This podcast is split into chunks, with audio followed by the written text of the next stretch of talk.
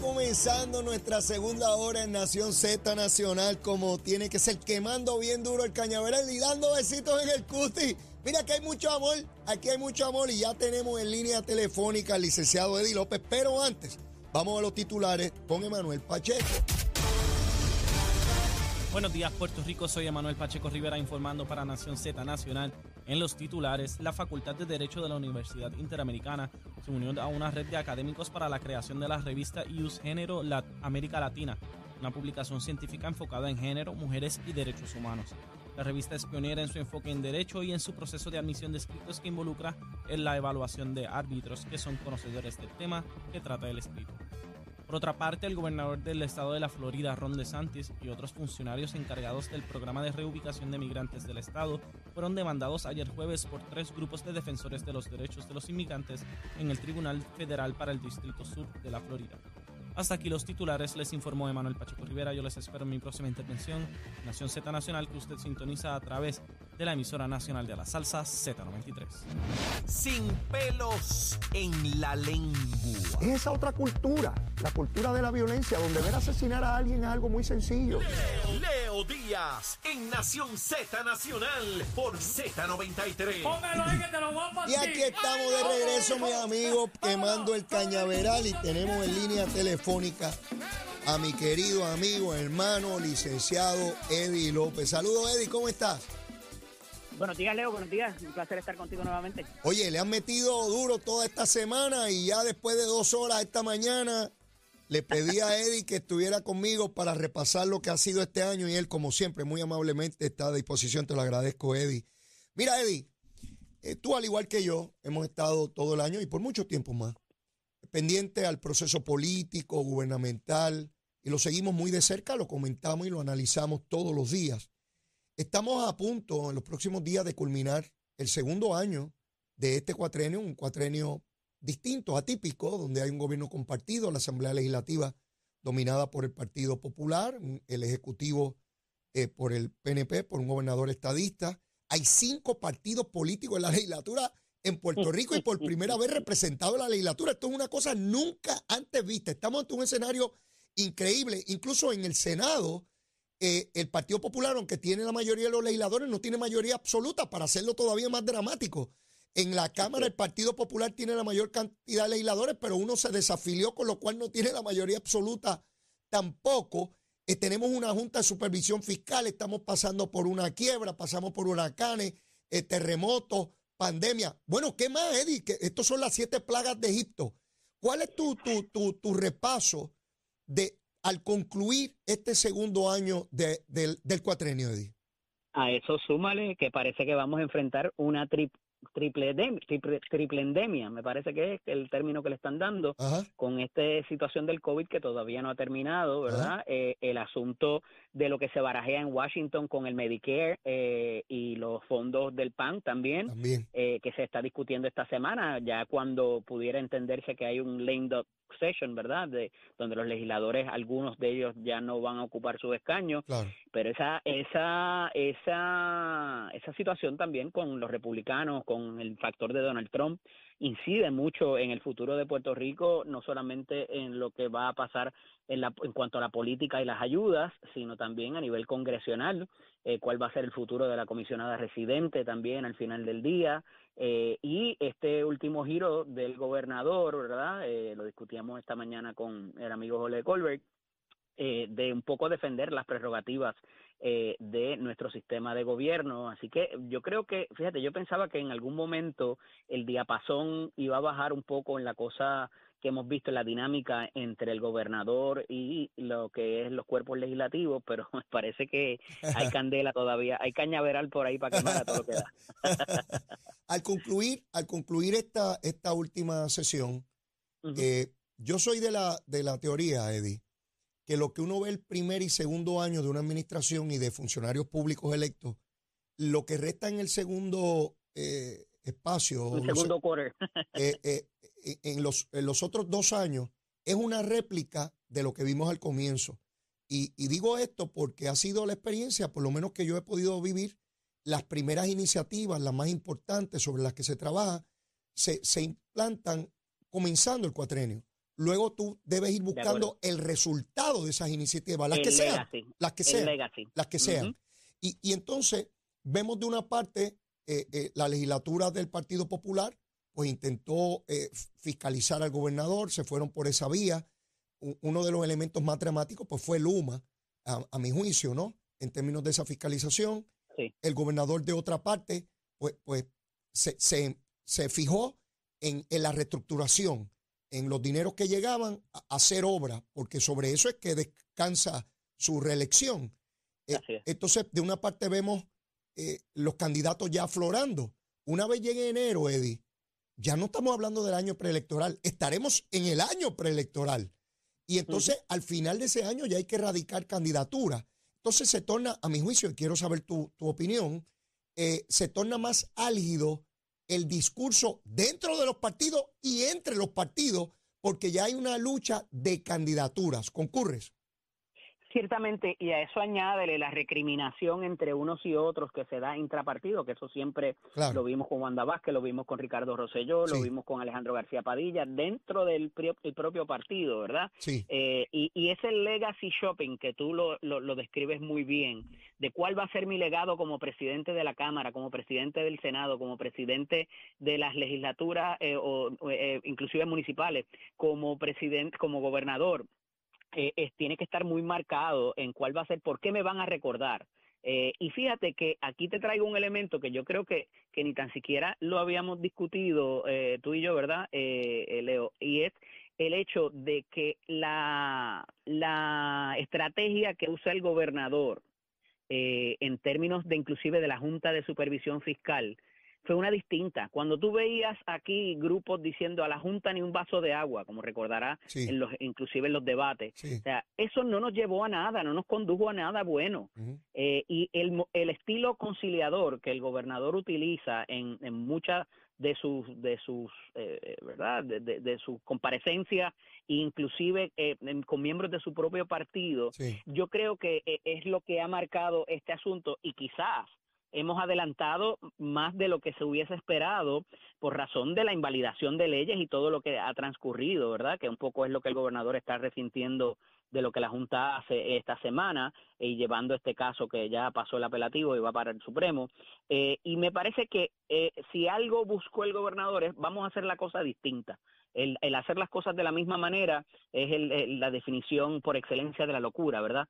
Eh, y me parece que él, ha, logrado, si algo, ¿verdad? Es esa, esa manera distinta de abordar un asunto de un déficit democrático que yo creo que nadie, ni tan siquiera dentro del Partido Popular, se puede defender, que nos ha provocado la imposición de la Junta y la imposición de promesas porque como te decía esta mañana, todo, una vez tocamos el, el, plan fiscal o el plan de ajuste de la deuda, se acabó porque viene promesa por ahí, la cláusula de supremacía no permite más nada.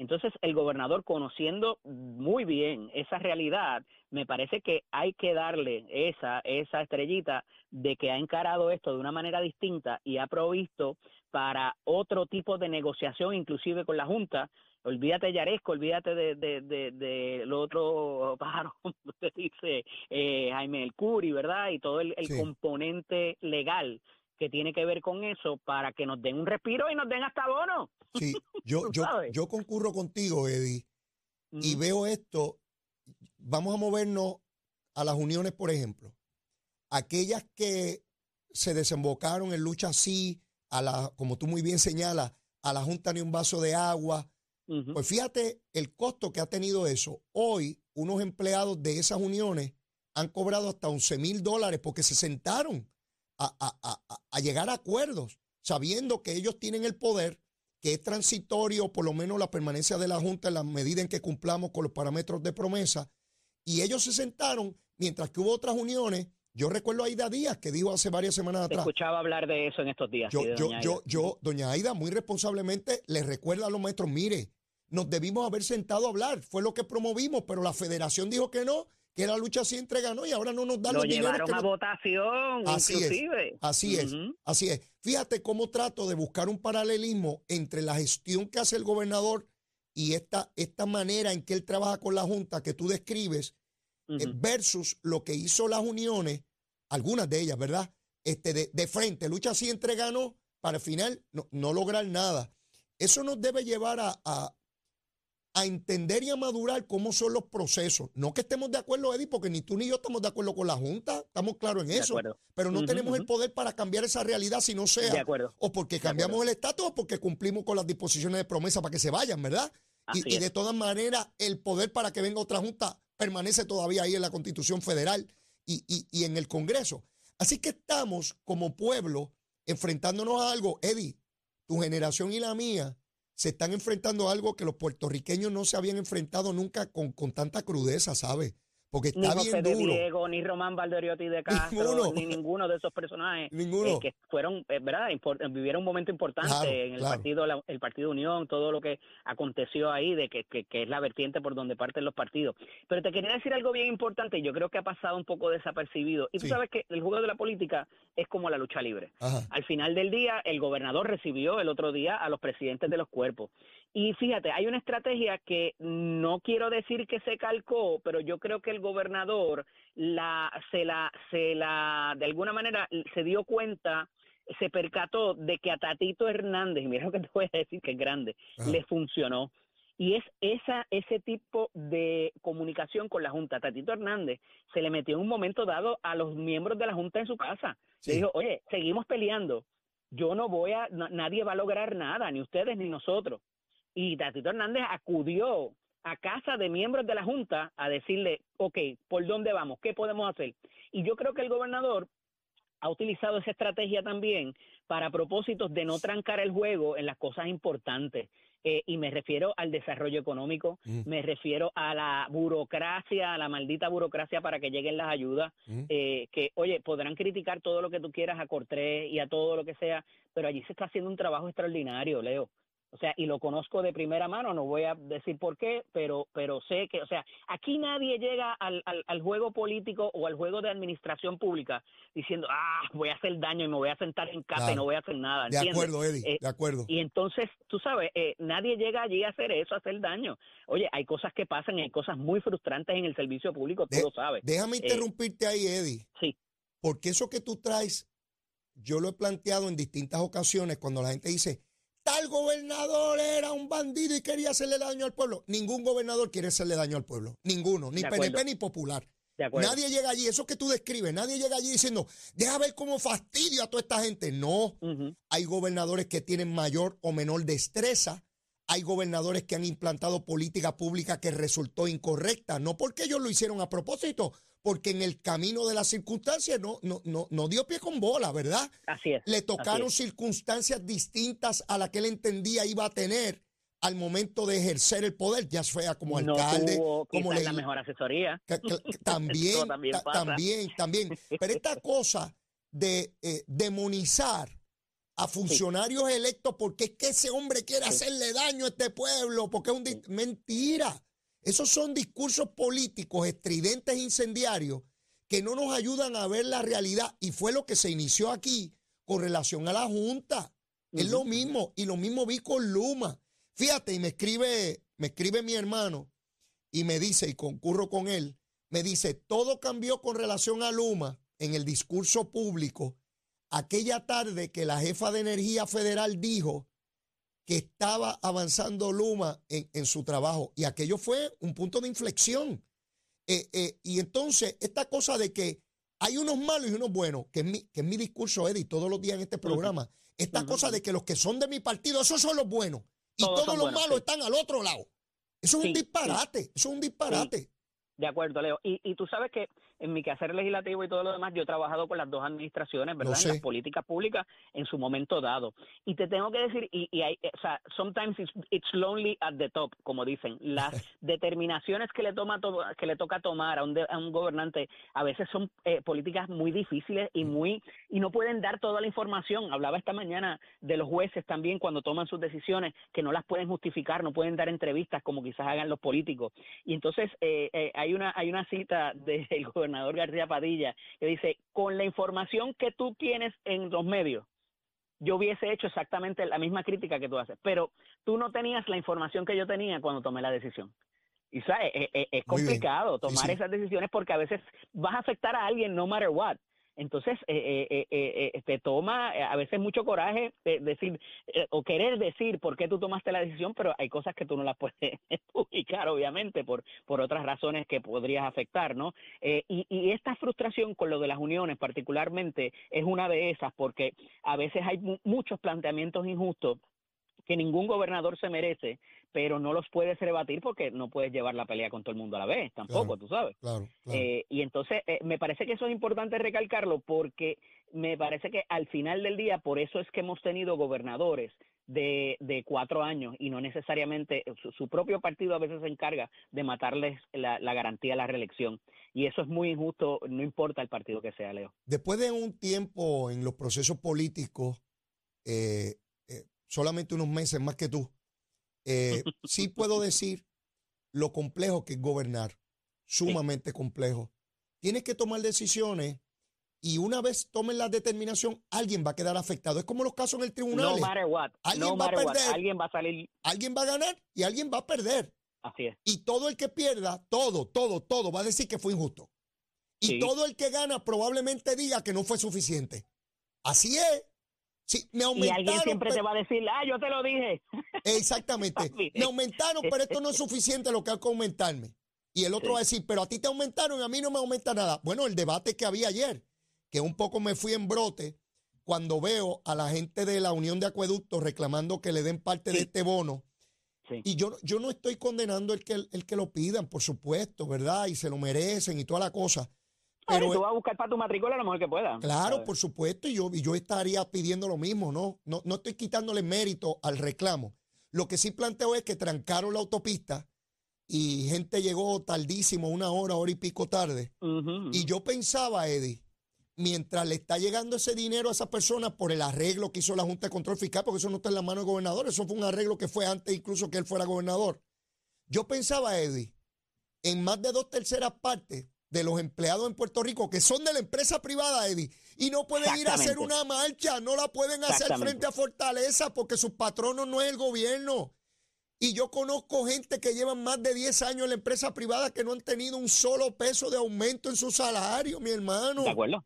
Y no Ahí están pueden los ir trabajadores donde sociales nadie. ganándose 1.300 pesos al mes. Sí, y dependiendo de que haya un mínimo federal, rogando a Dios que se enmienden las leyes para que el mínimo federal aumente y ellos ganen unos chavitos adicionales, porque tienen dos y tres y cuatro trabajos y no pueden Digo, pelear, pe- pelear por Leo, pensiones.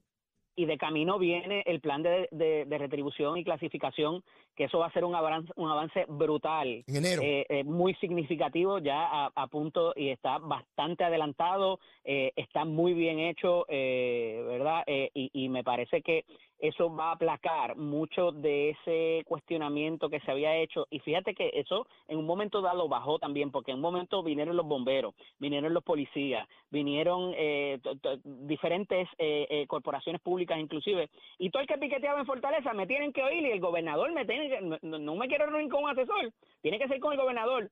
Entonces, un poco eh, eh, de help for ransom, tú sabes, eh, parecía un, un, un ataque terrorista que Lo- si no es con el gobernador y si no me dan lo que yo quiero, voy para la calle. Lo- los, maestros, eso, los maestros tuvieron mil dólares mensuales, hermano, 12 mil dólares al año. Exacto. Y, en, mi- y, y te, y te soy honesto, en ese momento yo pensé que fue un error eh, eh, táctico porque dije, oye, si ese va a ser el proceder y ya todo el mundo se dio cuenta que el gobernador va a buscar en un momento dado, eh, cada vez que alguien se queja, el más que el más que se queje, ese es el que el que le dan, eh, abres una, un mal precedente. Y te tengo que decir que lo critiqué, pero se dio una estrategia distinta donde el gobernador, antes de que empezaran a, a piquetear, se fue reuniendo, o sus asesores, ¿verdad? No todo el tiempo era él, con estos grupos que sabía que ya estaban afectados.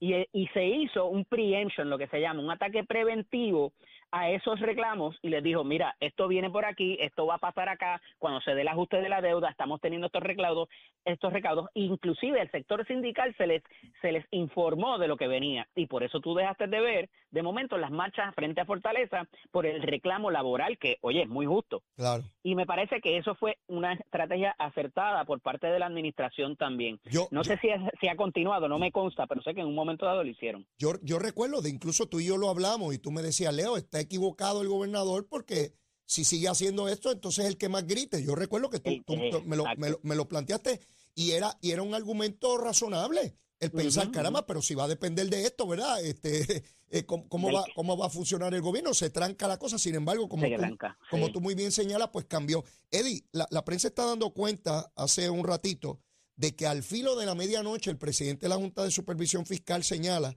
que ya prácticamente han llegado a un acuerdo con los bonistas que prestan dinero para la compra de combustible en la Autoridad de Energía Eléctrica, que es una clasificación de bonistas que hay dentro de lo tanto, y que eso va a implicar, oye bien, Eddie, un aumento en la tarifa de los es. abonados. Esto es Así es. algo que ya veníamos discutiendo, porque una cosa es hablar del plan de ajuste de la deuda, pero en algún momento nos van a decir, bueno, pues la deuda es esta, se paga en tantos plazos, ¿y de dónde vamos a sacar el dinero? Pues obviamente, ¿quién lo va a pagar? Pues nosotros, Eddie. Esto iba a venir en algún momento. ¿Cuánto va a es. ser? ¿Por cuánto tiempo? Eso es lo que todavía falta que sepamos eh, en su momento, Eddie. Leo, yo llevo con esta machaca, ¿verdad? Desde mi espacio, meses, si no años ya.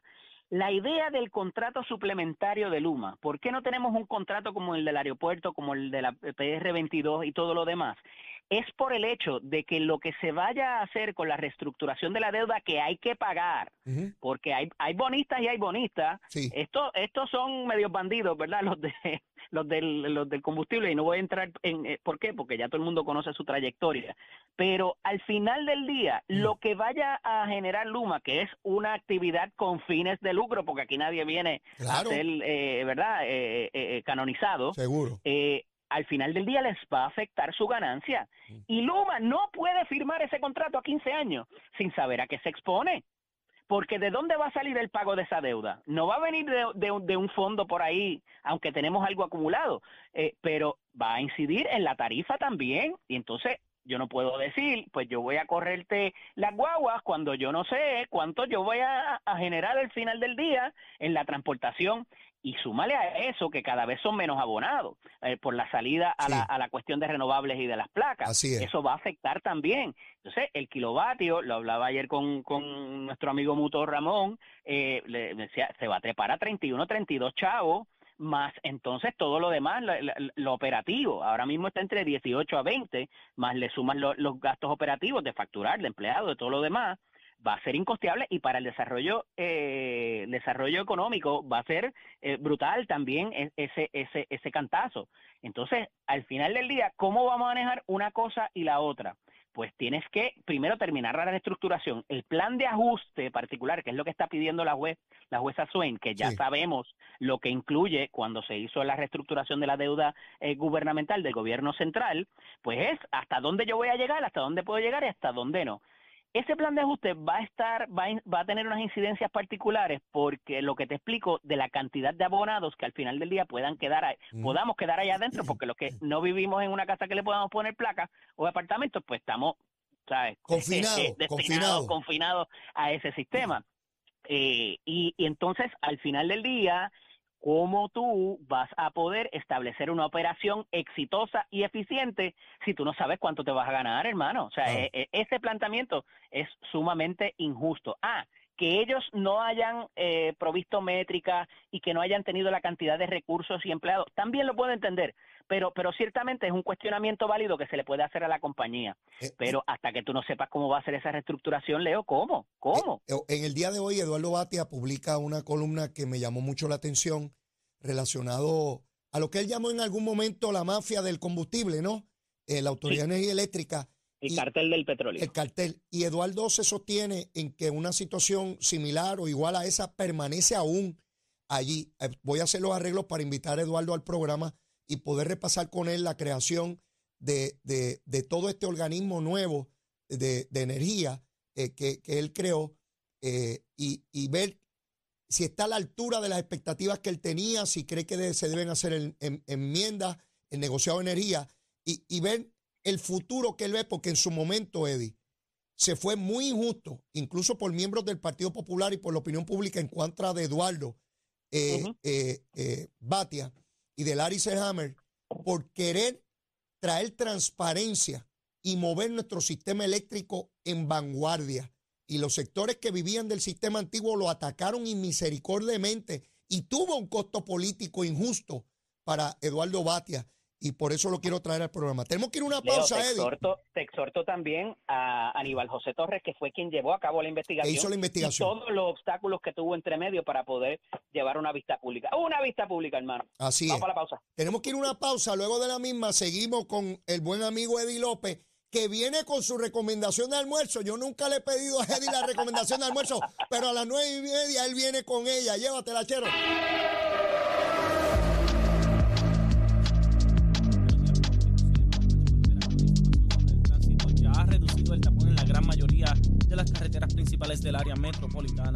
Embargo, la autopista José de Diego se mantiene ligeramente congestionada desde el área de Buchanan hasta el área de Atorrey en la salida hacia el expreso Las Américas.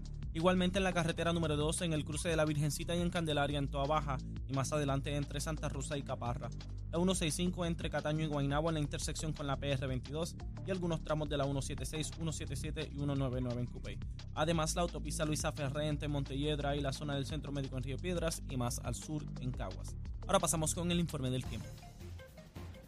El Servicio Nacional de Meteorología pronostica para hoy aguaceros de aislados a dispersos a través del norte y este de Puerto Rico durante la mañana, pero se espera que mejore a medida que se acerque el mediodía. Para la tarde se esperan aguaceros dispersos en el interior y en el suroeste de Puerto Rico y para el resto de la isla una leve probabilidad de lluvia. Las temperaturas máximas estarán en los medios 80 grados en las áreas bajas y en los medios 70 a medios y bajos 80 en la zona montañosa. El viento estará del noreste de 10 a 15 millas por hora con ráfagas ocasionales y variaciones por la brisa marina. En el mar el oleaje estará de entre 3 a 6 pies, además existe riesgo, de al- riesgo alto de corrientes marinas a lo largo de las playas del norte de Puerto Rico, por lo que recomendamos precaución a los bañistas y operadores de embarcaciones pequeñas. Hasta aquí el informe del tiempo, les habló Manuel Pacheco Rivera, yo les espero en mi próxima intervención aquí en Nación Z Nacional que usted sintoniza por la emisora nacional de la salsa Z93.